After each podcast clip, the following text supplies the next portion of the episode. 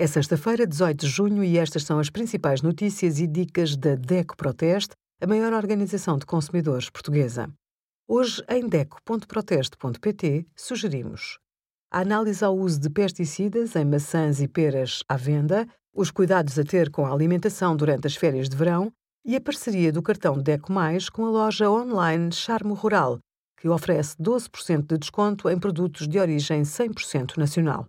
No Dia da Gastronomia Sustentável, destacamos a nossa análise ao impacto ambiental do transporte de maçãs e peras.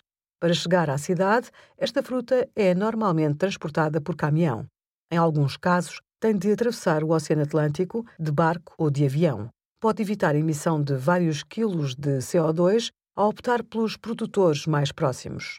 A diferença entre comprar um produto com origem em Portugal ou em Espanha é muito significativa.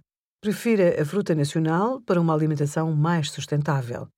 Obrigada por acompanhar a DEC Proteste a contribuir para consumidores mais informados, participativos e exigentes. Visite o nosso site em deco.proteste.pt.